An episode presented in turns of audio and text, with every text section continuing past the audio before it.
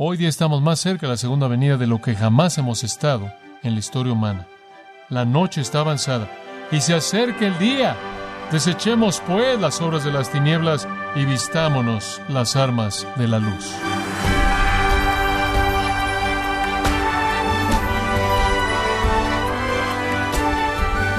Bienvenido a su programa Gracias a vosotros con el pastor John MacArthur. Anticipándose a las inclemencias del tiempo, muchas personas alrededor del mundo preparan sus techos e instalan ventanas de tormenta en previsión de las lluvias de invierno y la nieve. Y hablando del terreno espiritual, ¿qué debería hacer usted en previsión al regreso de Cristo?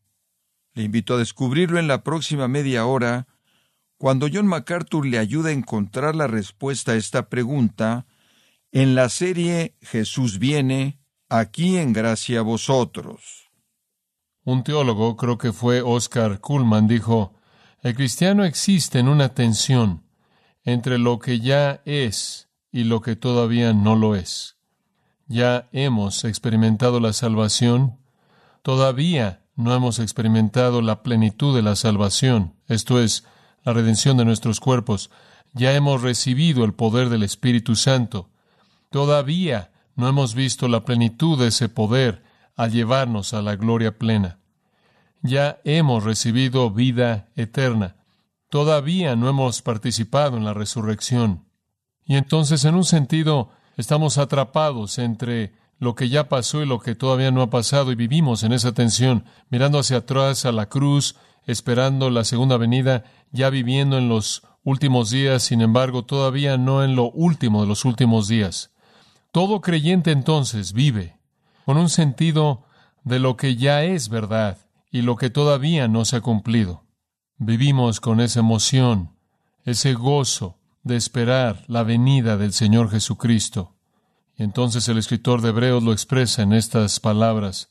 Así también Cristo fue ofrecido una vez para llevar los pecados de muchos, y para ellos que lo esperan aparecerá la segunda vez sin pecado para salvación. Hebreos 9:28.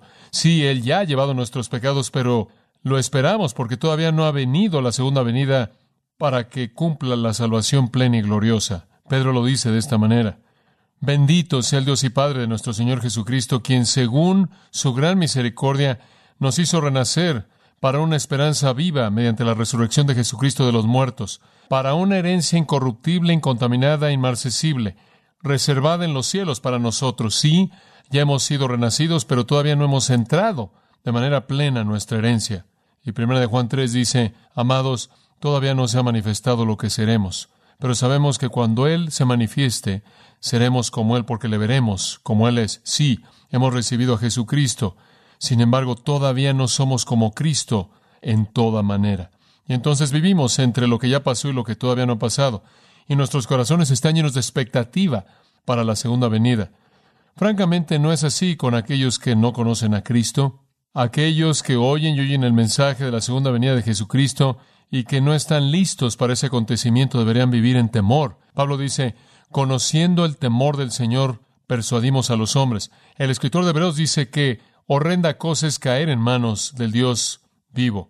Él dice, nuestro Dios es un fuego consumidor. Pensar en la venida de Jesucristo o es pensar en esperanza y expectativa de gloria o pensar en temor y terror de condenación eterna. Y entonces esperamos la venida de Cristo. Para aquellos de nosotros que conocemos al Salvador, amamos su manifestación. Para aquellos que no temen su aparición. En todos nosotros está esa pregunta. ¿Cuándo va a suceder? ¿Cuándo es que Jesús va a venir? Esa no es una nueva pregunta. Si usted recordará, conforme comenzamos el estudio del capítulo 24 en el libro de Mateo, señalamos en el versículo 3 que los discípulos se congregaron en torno a Jesús en el monte de los olivos y dijeron, ¿cuándo serán estas cosas y cuáles serán las señales del fin del siglo y de tu venida? Ellos también querían saber cuándo. ¿Cuándo va a suceder? ¿Cuándo vas a venir en gloria y recompensarás a los justos y juzgarás a los impíos? ¿Cuándo vas a venir y establecerás tu reino? ¿Cuándo va a suceder? ¿Y cuáles son las señales? Bueno, en los versículos 4 al 35, nuestro Señor dio las señales, ¿no es cierto? Él les habló de las señales. Ahora, comenzando en el versículo 36, Él responde al, a la pregunta del cuándo. La pregunta del qué ya la respondió, les dio las señales. Ahora está la pregunta del cuándo. ¿Cuándo serán estas cosas? dijeron. Su respuesta viene en el versículo 36. Véala. Pero de ese día y hora ningún hombre sabe, no ni los ángeles del cielo, ni el Hijo, sino solo mi Padre. Su respuesta acerca del cuándo es nadie sabe, sino solo Dios. Nadie sabe. ¿Quieres decir que nadie sabe cuándo es que Jesús va a venir? Sí, eso es lo que él dice. Pero observe que él dice que del día y la hora. En el versículo 42 se lo vuelve a decir. No sabéis a qué hora. En el versículo 44 lo vuelve a decir. Pero en una hora en la que no pensáis. En el versículo 50 al final, en una hora de la que no sabes. Sí, es posible conocer la era o la época o el periodo de tiempo en general. Es posible conocer eso. Ya sabemos eso. El periodo de tiempo cuando la venida de nuestro Señor ocurrirá ya nos ha sido revelado a gran detalle. Estamos viviendo en la época de la iglesia. Llega a su fin con el rapto de la iglesia. Y ese es el comienzo del fin. Ese es el comienzo del día del Señor, por así decirlo. La iglesia es sacada. El que refrena el Espíritu Santo quita el refreno de la maldad. Se levanta el anticristo.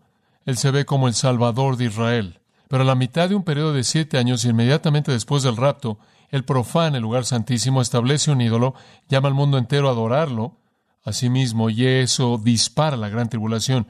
Las escrituras son claras en esto, el rapto de la iglesia, el levantamiento del anticristo, la abominación desoladora, la gran tribulación, así es llamada en el versículo 21 de este capítulo, y en esa gran tribulación todo tipo de acontecimientos aterradores se llevan a cabo, son llamados en este capítulo los dolores de parto del reino.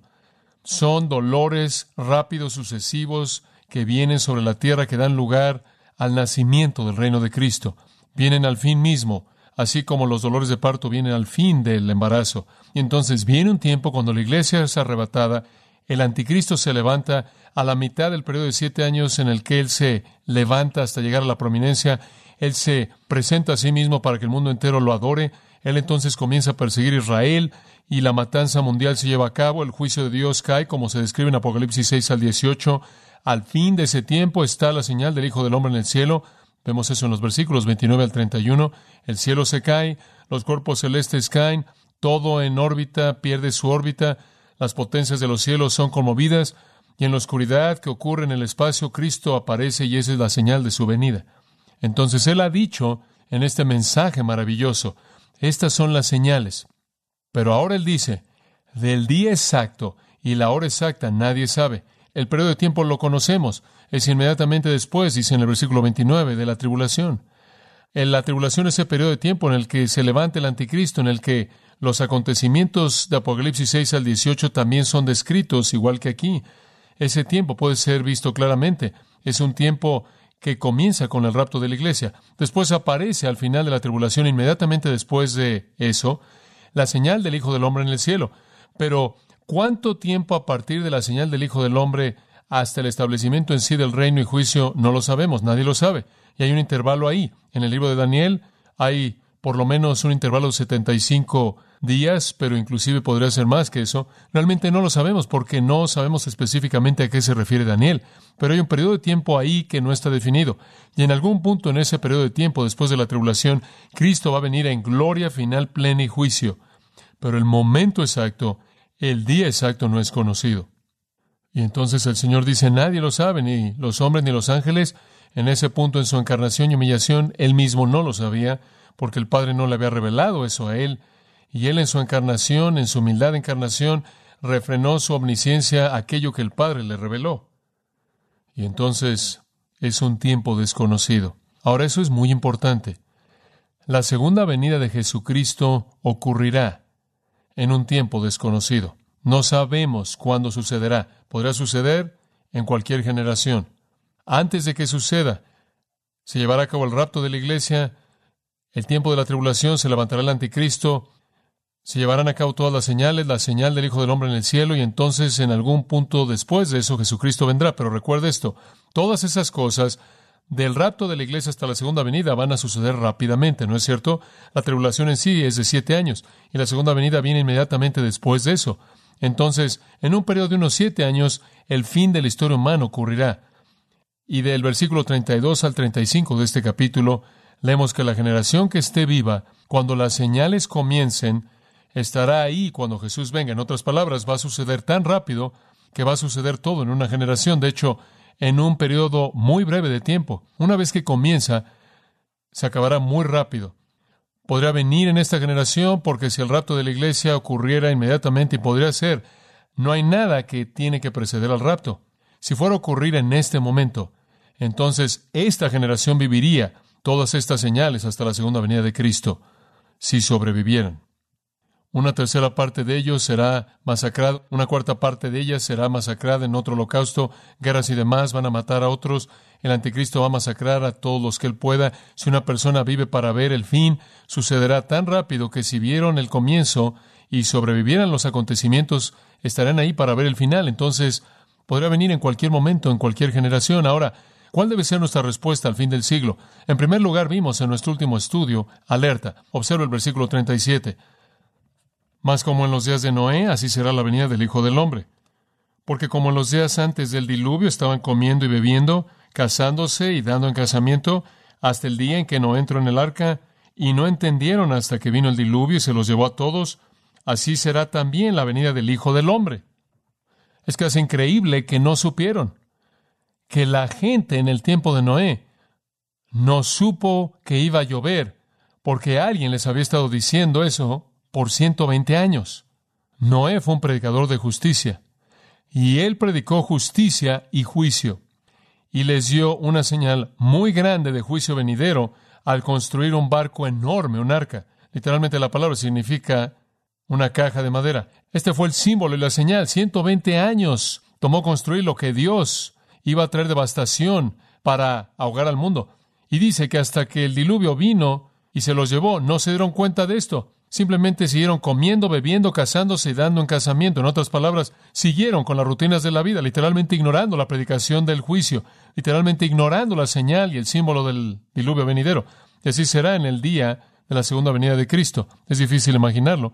El mundo en gran medida va a ignorar el rapto, va a ignorar la abominación desoladora, va a ignorar el holocausto de acontecimientos que ocurran en el tiempo de la tribulación, van a ignorar inclusive la señal del Hijo del Hombre en el cielo, lo van a justificar, lo van a racionalizar, van a ser algo diferente de aceptar lo que intenta expresar, lo que intenta comunicar, lo que intenta decir, y cuando Jesús venga van a estar en shock. Difícil imaginarlo, pero así es la ceguera del corazón humano.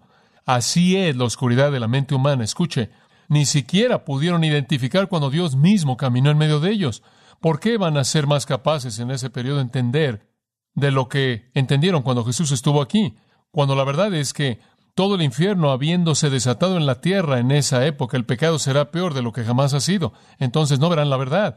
Oh, habrá una gran salvación, los judíos serán redimidos y habrá una gran redención entre los gentiles, como Apocalipsis 7 dice, pero todavía habrá una población masiva mundial de personas que habiendo vivido todos los acontecimientos increíbles que hemos relatado en el capítulo 24, todavía van a encontrar que la segunda venida de Jesucristo ocurriéndoles va a ser algo inesperado, es increíble a pesar de todas las señales. Y después habrán dos en el campo y uno será llevado y el otro se quedará. Dos moliendo y una llevada y otra se quedará. El juicio vendrá y dividirá la humanidad. Aquellos llevados son llevados en juicio, aquellos que se quedan van al reino.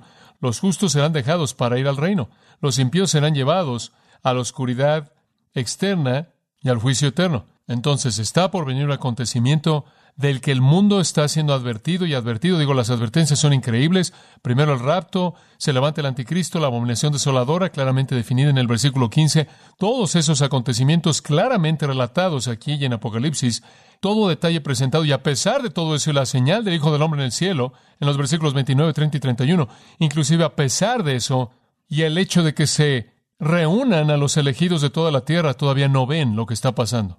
Todavía no entienden todavía no se dan cuenta hasta que, como en el tiempo de Noé, finalmente cuando el agua estaba hasta su barba y la puerta se cerró, comenzaron a ser creyentes, pero era demasiado tarde. No había manera de entrar. Entonces, ¿cuál es la primera respuesta a la naturaleza repentina e inesperada de la segunda venida? Versículo 42. Velad, por tanto, ese es un presente imperativo. Estén constantemente alertas, porque no sabéis a qué hora viene vuestro Señor. Y Él le dice a la generación que esté viva en cualquier momento. No saben cuándo todas estas cosas van a suceder. No saben cuándo la venida del Señor se va a manifestar. Más vale que estén velando. Más vale que estén analizando la señal, como señalamos la última vez en Mateo 16. Él le dijo a los judíos, son muy buenos en identificar el clima, pero no tienen idea acerca de señales espirituales. Bueno, más vale que tengan alguna idea acerca de las señales espirituales, más vale que estén alerta. El primer requisito es estar alerta, el segundo es estar listos. Ve el versículo 43 y ahora vamos a continuar con lo que no cubrimos.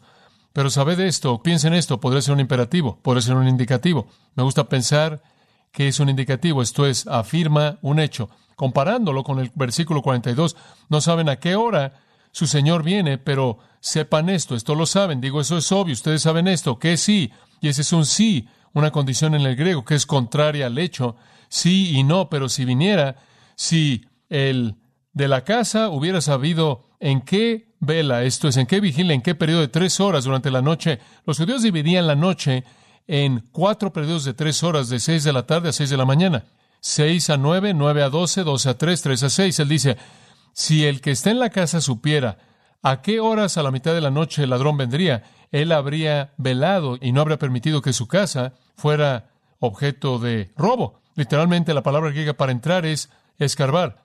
Escarbaban por las paredes de lodo o escarbaban por el techo para entrar y robarse todo. Entonces él dice, no saben cuando el Señor viene, pero estos saben. Si un hombre supiera cuando un ladrón viene, si él supiera en general, no el minuto, inclusive la hora, pero si él tan solo supiera el periodo de tiempo en general, seguramente estaría esperándolo cuando llegara ahí, ¿verdad? Claro que sí. Y eso es lo que él está diciendo, eso lo saben. Cualquier necio sabe que si un ladrón está por venir y sabes que está por venir, vas a estar listo para cuando él llegue. Y la venida del Señor con frecuencia se compara a la venida de un ladrón. Y será bueno en este punto decir que no es porque es un criminal que viene, la semejanza de la venida del Señor a un ladrón que ocurre aquí, 2 Pedro 3.10, Apocalipsis 3.3, Apocalipsis 16.5, Lucas 12.35 al 40, lo cual le mostraré en un momento, también ocurre en Primera de Tesalonicenses 5.2 y en adelante. Y esos lugares en donde la venida del Señor es comparada a un ladrón, no es que Cristo es como un ladrón, es que Cristo va a venir de manera repentina e inesperada, como un ladrón viene de manera repentina e inesperada. Esa es la única analogía, esa es la única analogía. Hay otro comentario al margen que quiero añadir. Cuando un ladrón viene, él se lleva todo lo que usted tiene y entonces Cristo cuando él venga y encuentra un hombre que no está listo para su venida, todo lo que un hombre, él se lo va a llevar, ¿no es cierto? Y todo será quemado. Entonces, en ese sentido también podemos ver a Cristo como un ladrón que viene y se lleva todo lo que tiene un hombre, aquello en lo que coloca su fe que no puede soportar la prueba del juicio. Entonces el Señor va a venir de manera inesperada, Él viene repentinamente en un momento en el que nadie está consciente y nadie se da cuenta. Ahora, es difícil imaginar esto porque cuando usted piensa en el rapto y todos estos otros acontecimientos, todo el mundo va a estar diciendo, hombre, ¿cuándo es que Él va a llegar aquí? ¿Cuándo es que Él va a llegar aquí? Lo podemos ver, todo es muy claro. Va a suceder y va a suceder, pero el pecado, siendo lo que es y siendo cegador de manera abrumadora y el misterio de la iniquidad habiendo llegado a su clímax y la gente justificando de la mejor manera que puede todo lo que está pasando y la hostilidad hacia Dios llegando a su clímax, la gente literalmente va a justificarlo, va a racionalizarlo, explicarlo de otras maneras. Inclusive esas personas que puedan decir, bueno, Él podrá venir, hombre, este podría ser el momento, se van a encontrar en cierta manera quedándose conformes con el hecho de que no va a venir. No sé lo que sucede. Quizás después de la señal en el cielo, las cosas regresan a algún estado de normalidad y todo el mundo dice, bueno, lo que fue debe haber terminado y en cierta manera se establecen lo suficiente como para no estarlo esperando. Y ese es exactamente cuando Él viene, no lo sé. Pero sé que no van a estar listos cuando suceda, a menos de que hayan preparado sus corazones antes del momento. Existen personas, como usted sabe, que simplemente les gustan ver las señales hasta que la última aparece y después ya están listos. No, versículo 44, por tanto está también listos. No solo alerta, sino versículo 42, listos, porque en una hora que no pensáis el Hijo del Hombre viene. Y él dice, en cierta manera, del otro lado del asunto, no saben cuándo él va a venir y él no viene cuando piensan ustedes que va a venir. Entonces no sé lo que sucede después de la tribulación y después de la señal del Hijo del Hombre. No sé lo que está pasando en ese periodo de tiempo.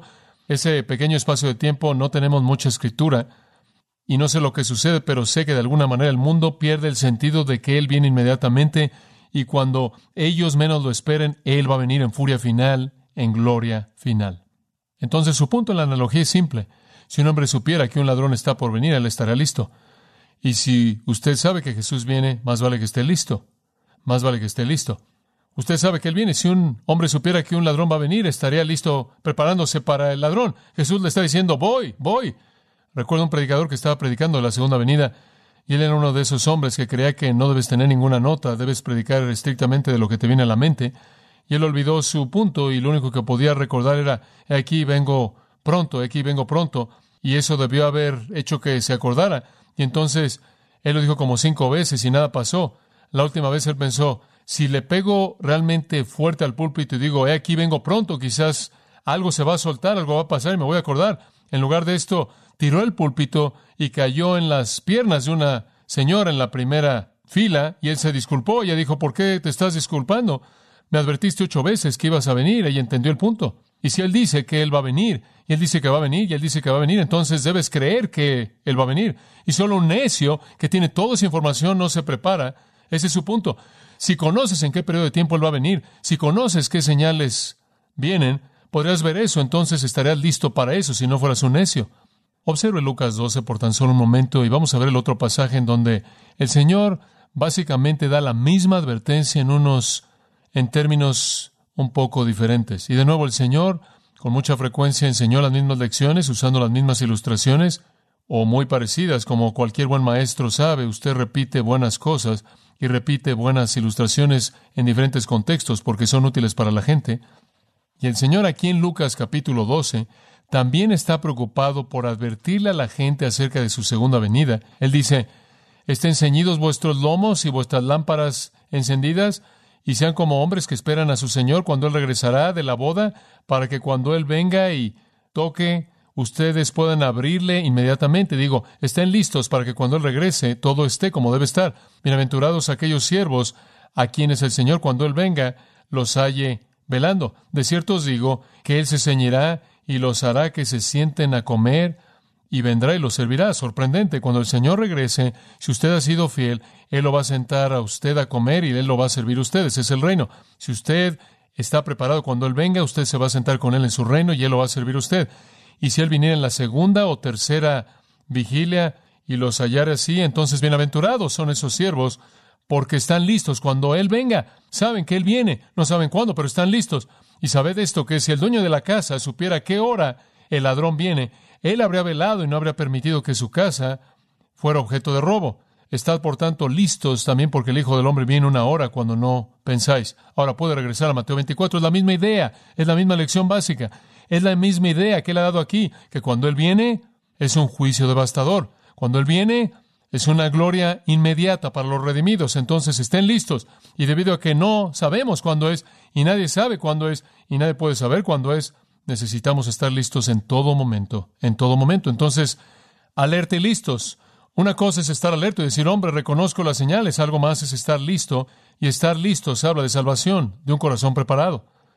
Hay una tercera cosa a la que nos llama no solo alerta y estar listo, sino fidelidad. Observa el versículo 45 al 51. Fidelidad.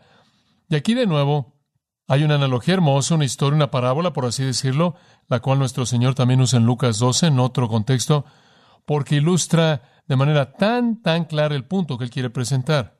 Es una ilustración poderosa, poderosa. Versículo 45.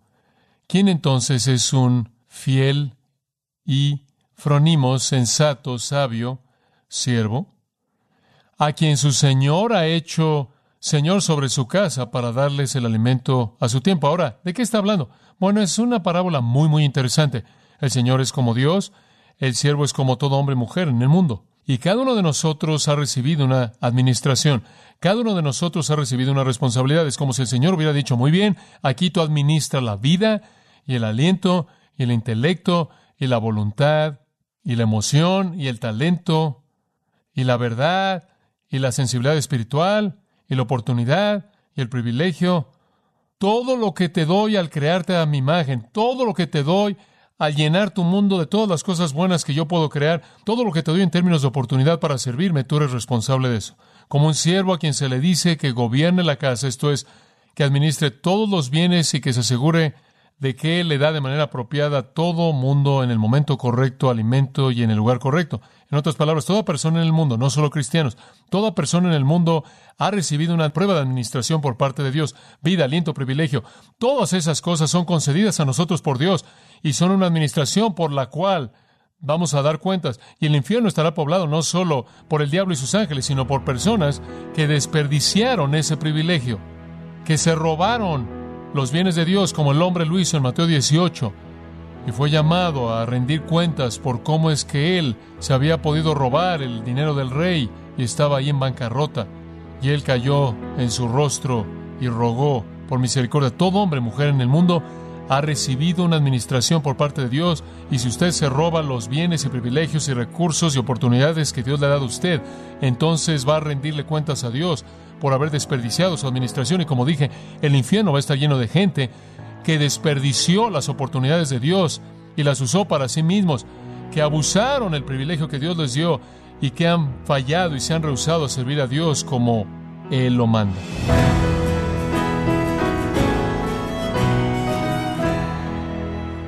John MacArthur nos recordó que la diferencia entre estar alerta y estar preparado es que estar preparado es sinónimo de ser salvo.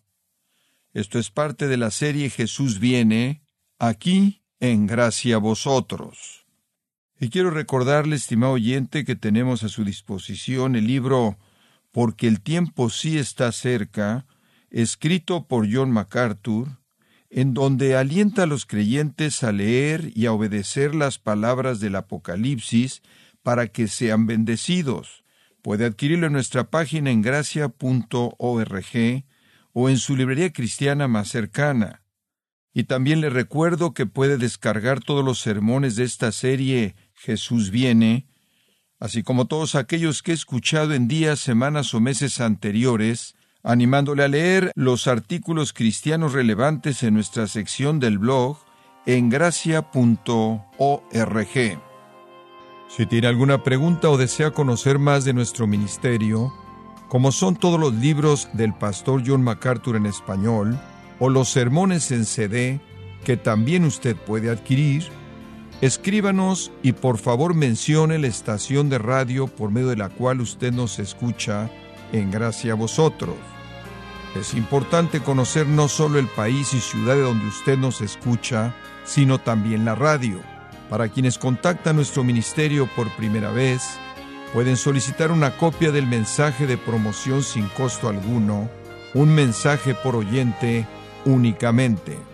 Si usted vive en los Estados Unidos o Puerto Rico, escríbanos a Gracia Vosotros, P.O. Box 4000, Panorama City, California 91412 o puede escribirnos a través del siguiente correo electrónico radio arroba gracia